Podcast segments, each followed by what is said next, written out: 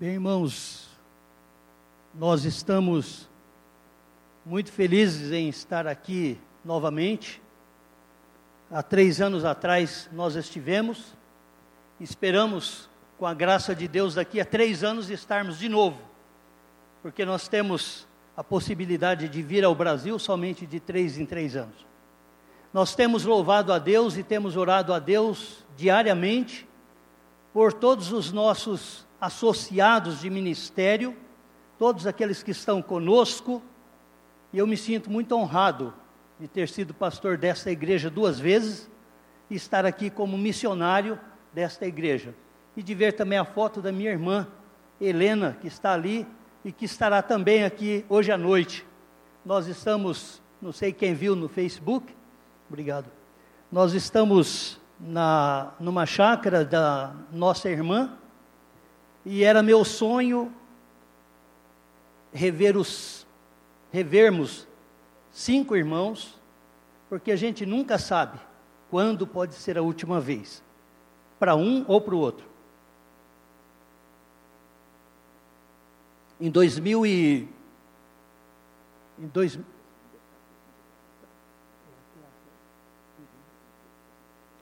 é, em 2009 quando nós estivemos ao Brasil. Aliás, em 2012, quando nós estivemos ao Brasil, é, minha esposa já não pôde ver o cunhado dela como um irmão, era como um irmão, Chiquito. Ele já, já tinha ido. E também uma sobrinha. E agora nós voltamos e ela já não pôde ver a irmã mais velha, a Edna. Então, na próxima vez, quem será? Eu visitei todos os meus parentes possíveis e visitamos todos os irmãos, fomos até Cuiabá, Mato Grosso, é, fomos até é, Mato Grosso, não, é, Campo Grande, nós visitamos todos, estamos aqui há quase cinco meses, já andamos, obrigado, já andamos, eu creio, aproximadamente uns 14 mil quilômetros, visitando oito estados, igrejas que são parceiras nossas, igrejas que a gente foi encontrando pelo caminho no tempo que visitava os parentes. Enfim, nós estamos aqui já há bastante tempo, morrendo de vontade de voltar para casa, os três filhos lá e nós aqui. Eu louvo a Deus porque existe esse tal de WhatsApp, ou Zap Zap, como dizem por aí, e a gente pode conversar com eles todos os dias, mas quem tem filho sabe, não é a mesma coisa. Bem, irmãos, eu gostaria de convidá-los a abrir a palavra de Deus no texto do Evangelho de Marcos, capítulo 16, nós vamos ler de 1 a 4. Marcos, capítulo 16, de 1 a 4. O irmão hoje começou falando de ressurreição de Jesus, eu disse: Olha o texto que eu vou falar, só que esse texto pode ficar tranquilo que não tem nada a ver com o que você falou aqui. Passado sábado, Maria Madalena, Maria, mãe de Tiago e Salomé, compraram aromas para irem embalsamá-lo. E muito cedo, no primeiro dia da semana, ao despontar do sol, foram ao túmulo. Diziam umas às outras: Quem nos removerá a pedra da entrada do túmulo? E olhando, viram que a pedra já estava removida, pois era muito grande. Eu gostaria de me ater somente a esta pergunta: Quem nos removerá a pedra da entrada do túmulo? Não quero falar sobre ressurreição de Jesus, vou deixar isso para o pastor ou para os pastores dessa igreja. Hoje eu gostaria de falar de uma coisa que todos nós é, nos deparamos. Gostaria de falar sobre três pedras no nosso, no nosso caminho. Nós sabemos que existem em nossas vidas muitos obstáculos que devem e precisam ser removidos para que a gente possa chegar ao nosso destino. E o nosso destino final nós sabemos qual é: chegarmos à presença de Deus, chegarmos aquele dia em que não mais teremos nenhum problema, não teremos mais nenhum medo, não precisaremos trancar as nossas portas. E quando nós falamos de obstáculos, nós lembramos, está aí perto as Olimpíadas, há uma corrida chamada Corrida com Obstáculos, onde cada atleta tem que saltar todos aqueles obstáculos sem derrubar nenhum e chegar no primeiro lugar. Recentemente eu vi um, um vídeo no Facebook de alguém que postou lá. Ele fez uma coletânea de um tipo de vídeo cacetadas. E exatamente um desses era um de obstáculos. O cara veio, tropeçou no primeiro, caiu, levantou, saiu, pensou, eu, eu vou saltar esse aqui, tropeçou naquele, caiu de novo. E o cara nunca viu um sujeito tão insistente. Já, depois de segundo já teria parado. Mas ele continuou, não ganhou, é claro. e no texto lido aqui, quando a gente olha para essas três mulheres, elas estão com uma intenção muito boa. Nós vamos até o túmulo de Jesus, vamos embalsamar o corpo de Jesus, vamos colocar perfumes, enfim. Mas na, na, caminhada, chegando lá perto, elas lembram de um pequeno detalhe.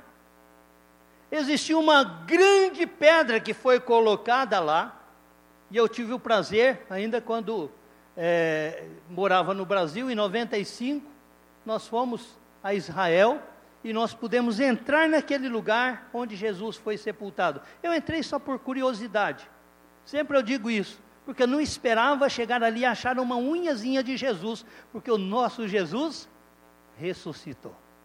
Ele está vivo. Ele falou aquilo para as mulheres. E a gente observa essas três mulheres ali, é, diante de um obstáculo intransponível para elas, aos olhos humanos, ou seja, existia uma grande pedra. E elas então perguntam: Nossa, nós viemos aqui, mas nós esquecemos de um detalhe: só nós três, quem vai remover a pedra? Depois eu deixo para o pastor explicar para vocês como é que era feito na ponta, como é que era empurrada aquela pedra, era, era com cimento e tudo, essas coisas, ele explica depois. Elas conheciam a sua fragilidade, conheciam o peso da pedra, elas eram fracas, a pedra era pesada demais para ser removida. No entanto, alguém já tinha removido a, a pedra. Elas conheciam então. E no ângulo espiritual, as pedras são obstáculos, são empecilhos que nos deixam fora ou nos afastam das, da comunhão com Deus. Muitas vezes acontece isso na nossa vida, a gente vê alguma coisa, algo tem que ser feito, mas a gente diz: olha, mas quem sou eu para fazer isso? E eu gostaria de pensar nessas três pedras hoje, são muitas, mas só três. Eu gosto de ser presbiteriano. Por isso nós estamos plantando uma igreja presbiteriana na Romênia. Primeira pedra, a pedra da incapacidade. E quando nós olhamos para a Bíblia, nós vamos achar ali um grande homem, líder de um grande povo. E Deus chega, ou ele chega até aquela sarça, e Deus fala: Você vai livrar o povo de Israel. E Moisés, segundo alguns teólogos, era gago.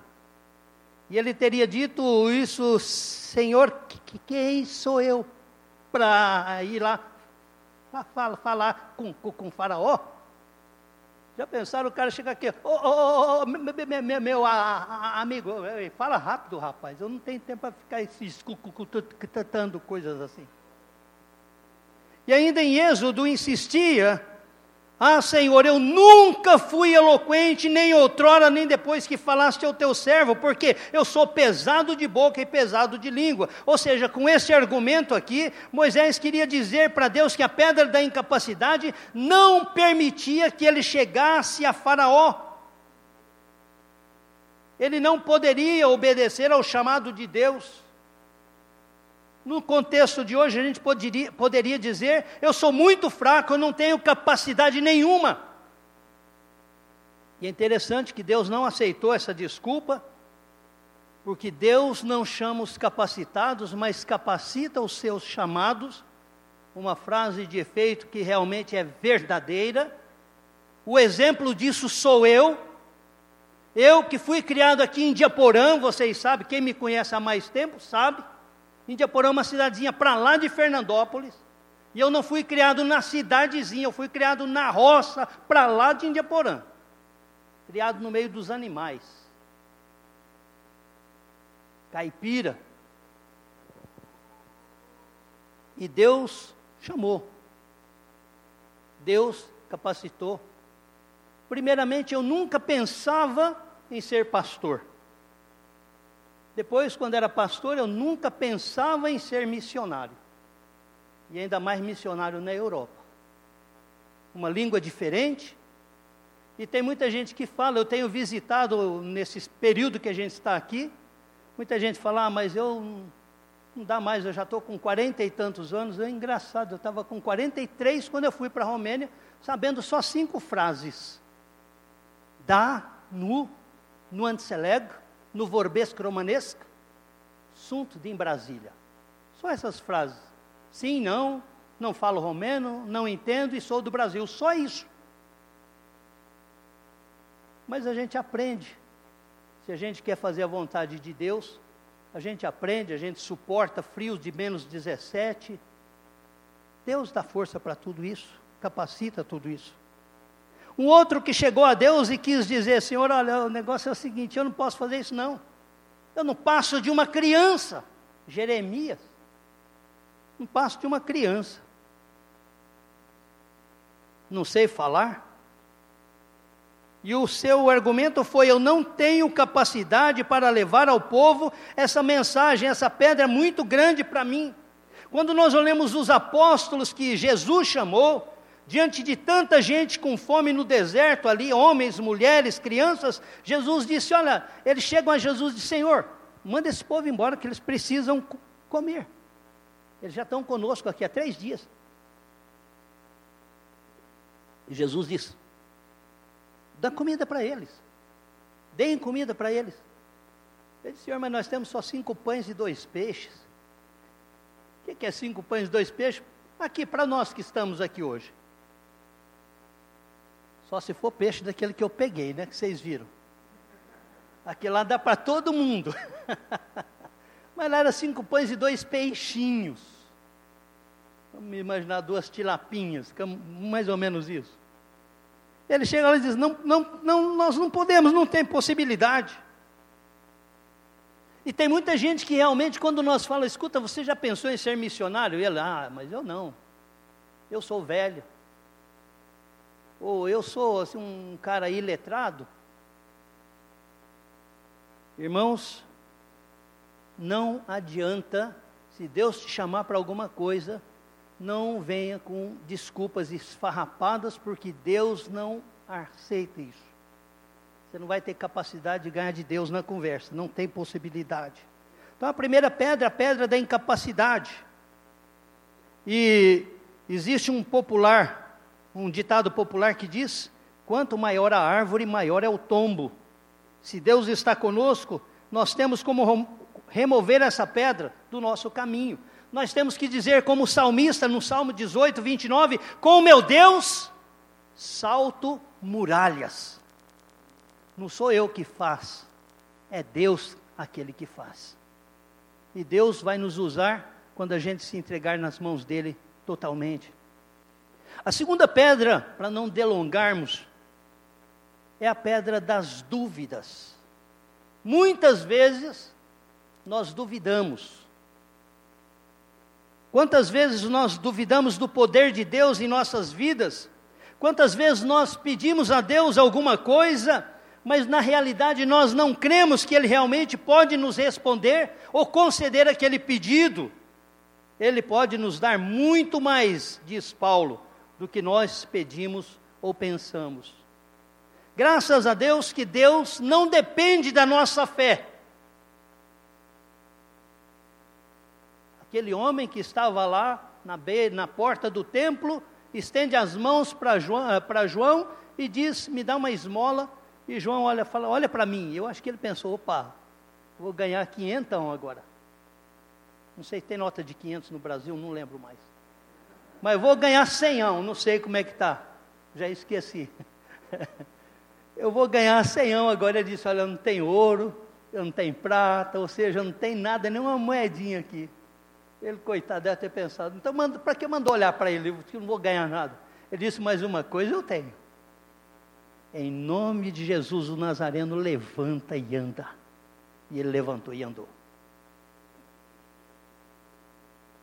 Ele não estava esperando, ele não estava com fé para ser salvo, para ser curado. Ele foi curado sem fé, porque é Jesus aquele que faz. E nós temos ainda um outro probleminha dentro disso. Às vezes, quando a gente obtém uma resposta de Deus, a gente diz assim: Nossa, eu estava pedindo a Deus isso, eu estava esperando que acontecesse e aconteceu. Que coisa mais impressionante, é uma tremenda coincidência. Não é coincidência, é o Deus que responde. Sabe, irmãos, eu. Aconteceu comigo nessa vinda umas coisas aqui que eu estou assim meio atordoado com as misericórdias de Deus com a bondade de Deus. Eu vim ao Brasil, quando a gente vem ao Brasil, a gente traz uma listinha na cabeça, às vezes escrita, eu quero isso, isso, isso, isso. Quero comer picanha, quero é, comer, sabe, quero fazer, quero pescar. E eu fui vários dias, eu, onde eu tenho ido, tem chovido, e logo no começo eu já fiquei decepcionado. Cheguei em Assis, naquele dia lá, eu chegar em Assis, estava uma seca tremenda de noite e eu já tinha combinado ir pescar depois, naqueles dias. Mas foi chegar três horas da manhã, não aguentava de calor, fui tomar banho. Quando eu estou tomando banho lá naquela água fria, porque eu não estava aguentando, eu vi. Falei, parece que foi raio, relâmpago. E já começou, e foi uma chuva de meia hora que eu nunca vi daquele jeito. Parece que abriu as comportas do céu e o trem desceu. Ah! E daí, chuva, chuva, chuva, e eu não pude pescar. Fiquei chateado, Oi, meu Deus, mas isso era da minha lista. Eu quero pescar. mas Deus é tremendo. Ultimamente eu tenho pescado e tenho pego. Tem muita gente que fica gozando, é, cadê? Pegou? Olha lá na internet, rapaz. Eu fui lá só para você não dizer que perdeu os pescadores, né? Que gosta de contar vantagem, ah, o maior escapou. O meu não escapou, não eu pedi a Deus, como uma criança, eu falei, Senhor, eu estava lá na, na pousada da minha tia, lá em São José dos Campos. Falei, Senhor, eu sei que é meio criancice isso que eu vou pedir para o Senhor. Mas deixa eu pegar um peixe grande. Eu nunca peguei um peixe grande na minha vida. Falei, Senhor, não vai ser para minha glória, não. É para o Senhor. Que o Senhor responde a oração. Eu sei que isso é uma coisa muito infantil. Mas nosso Deus não olha essas coisas. Pode ser infantil para nós, mas para Ele não. E eu pesquei. Peguei aquele peixe de nove quilos. Fiquei feliz. Minha tia falou: Vamos, limpa ele, vamos comer. Limpei. Comemos. E de tarde estou lá, não ia pescar mais. Aí meu tio que estava lá falou assim: Ah, tem mais essa goiaba aí, joga. Ela falou: Não, tio, mas já peguei o peixe que eu queria. Não, rapaz, mas está aí, joga lá. Eu, sabe o que é jogar por jogar? E cair na, peixe, na boca do peixe? Joguei e o trem guasqueou. Falei, nossa, esse aqui é mais pesado que aquele. E foi uma luta terrível, porque meu tio não quis me ajudar a tirar o peixe. Falou, não, deixa você ter adrenalina. E tive. E quando eu tirei, pesei 17 quilos segurando assim, que não aguentava, de emoção, eu estava assim de emoção em saber que Deus ele é maravilhoso. Coisas pequenas. E o meu último desejo foi realizado ontem. Agora estou como aquele servo de Deus, Senhor, estou pronto. Hora que o Senhor quiser. Eu já me encontrei com os meus quatro irmãos. Era o meu maior desejo. Coisa que para vocês talvez não tenha valor, para mim tem. Pedra das dúvidas Pedro tropeça nessa pedra também, quando ele está dentro daquele barquinho, Jesus vem andando por sobre o mar, e ele diz: Senhor, se és tu mesmo, manda que eu vá ter contigo por sobre a água. Jesus disse: Olha, Pedro, vem. E Pedro foi, Pedro andou. E muitas vezes acontecem coisas conosco que a gente imagina, isso não é possível. E Deus fala: me teste. Sabe aquele texto lá de Malaquias 3, famoso? Fazei prova de mim, me teste. Sabe que eu era diácono na igreja de Diniz, quando foi aquele pastor lá, Jacó Silva, e pregou, e eu perguntei para ele, mas testar Deus não é pecado? Ele falou, se fosse pecado, Deus não teria mandado testar. Aí eu fiquei com a cabeça assim, ai meu Deus. E eu fiz mais uma pergunta para ele, depois falei, tá bom. E eu comecei a fazer esse teste com Deus.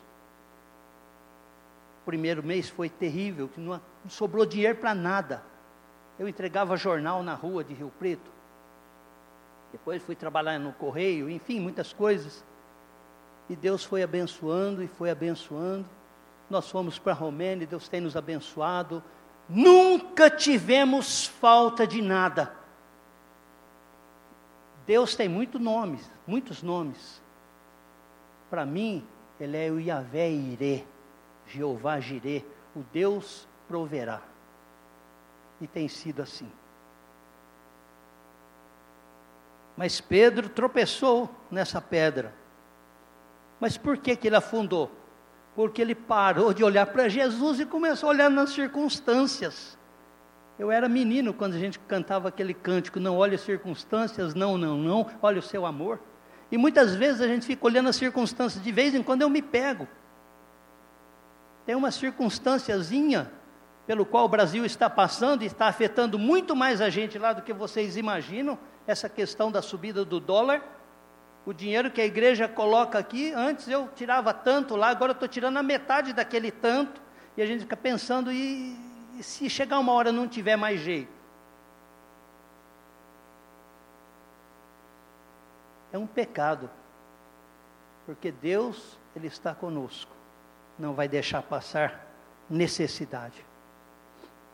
Então, nesse momento, Pedro olha de novo para Jesus e diz: Salva-me, Senhor. Jesus o toma pela mão e o repreende: Homem de pequena fé, por que duvidaste?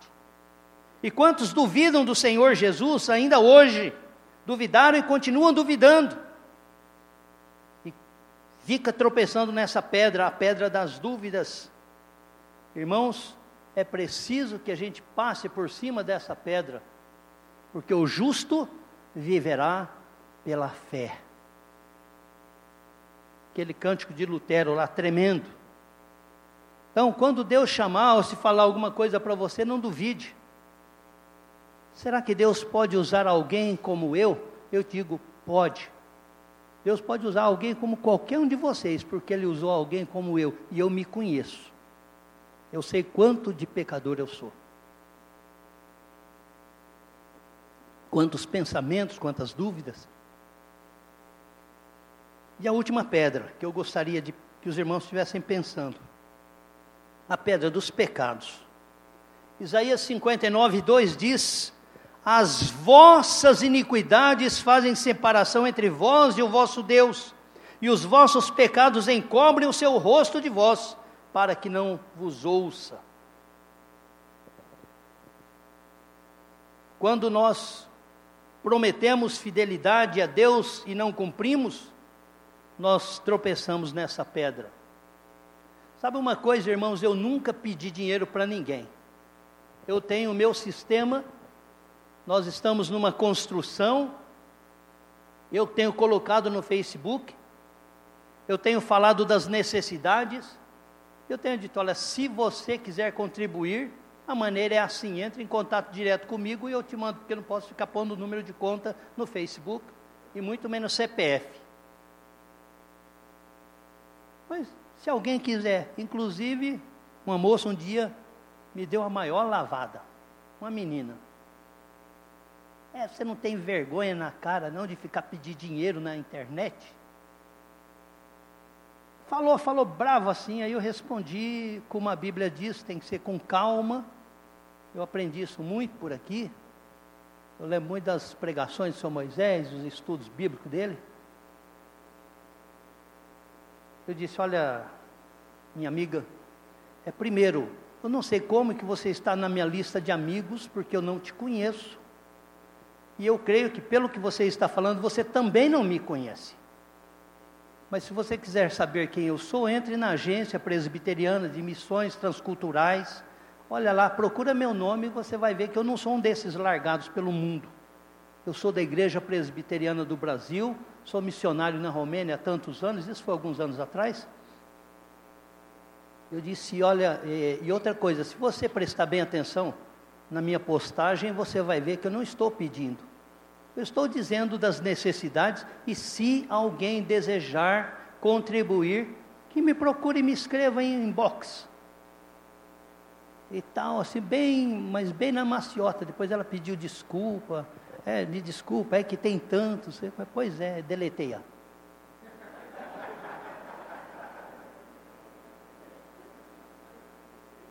Se eu errei, eu não sei. Mas alguém que vem me criticar, ou alguém que vem falar mal da igreja presbiteriana do Brasil, eu sinto muito, eu deleto imediatamente, porque eu conheço essa igreja, eu nasci nela, fui criado nela, sou presbiteriano não por causa disso, mas pelas convicções bíblicas que eu tenho sobre isso.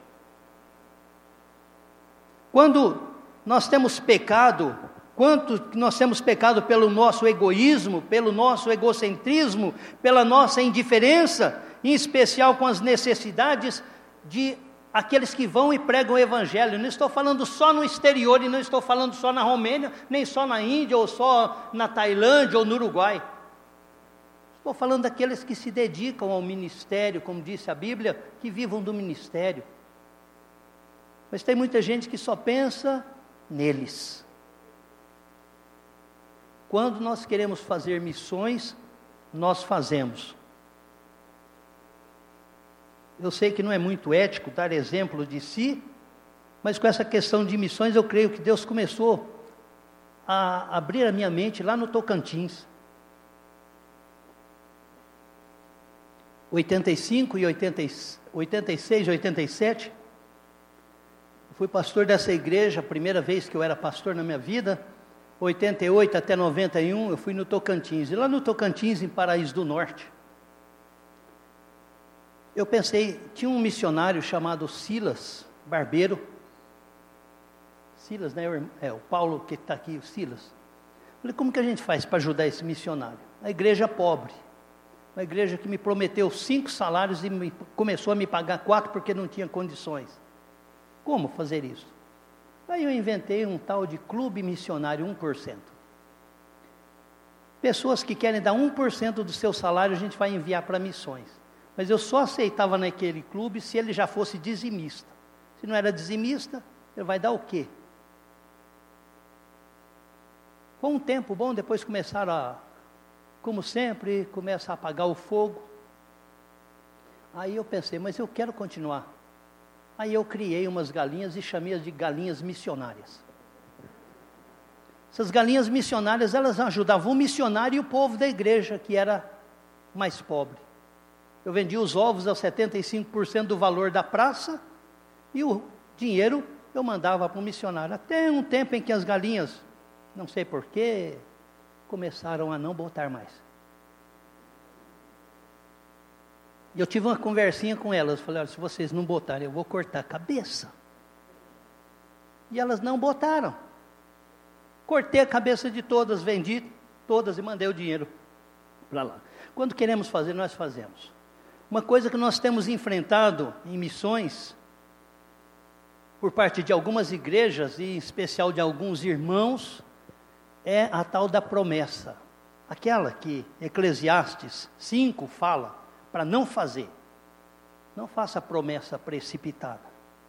Alguém diz: Olha, pastor, eu vou te ajudar, vou mandar 100 reais por mês para você, se eu passar no concurso, eu estou falando de algo que aconteceu, não é ilusão. Já tem aqui, irmão, obrigado. Não é ilusão. E ele, e essa pessoa, disse: Olha, ore para que Deus, para que eu possa passar no concurso. Se eu passar, eu prometo que eu vou mandar 100 reais por mês. O irmão mandou para mim? Nunca, né? Nem ela. Eu não pedi isso ela está em pecado diante de Deus, porque ela fez uma promessa diante de Deus, não foi comigo. Eu vivo normalmente sem o dinheiro dela, porque eu não dependo dela, eu dependo de Deus. E quem oferta para a obra de Deus, esse que oferta, esse é o que ganha mais. Bem-aventurado é aquele que dá, mais bem-aventurado é o que dá do que o que recebe. Voltando aqui, irmãos, Pedro, ele sentiu o peso dessa pedra também quando ele tinha passado a noite inteirinha pescando, pegou nada. Agora, de dia, de manhã, hora que não pega nada, Jesus disse: lança a rede do lado. Senhor, nós, como disse o Senhor, o Senhor não é pescador, a gente é pescador profissional. Passei a noite inteira tentando, não pegando nenhum, agora só quer que eu jogue a rede aqui. Mas tá bom, sob a tua palavra eu vou lançar a rede. Eu não creio, isso é posição pessoal minha, eu não creio que Pedro lançou a rede com fé. Ele lançou só para dizer, Senhor, só para o senhor entender que não é, não é hora de peixe.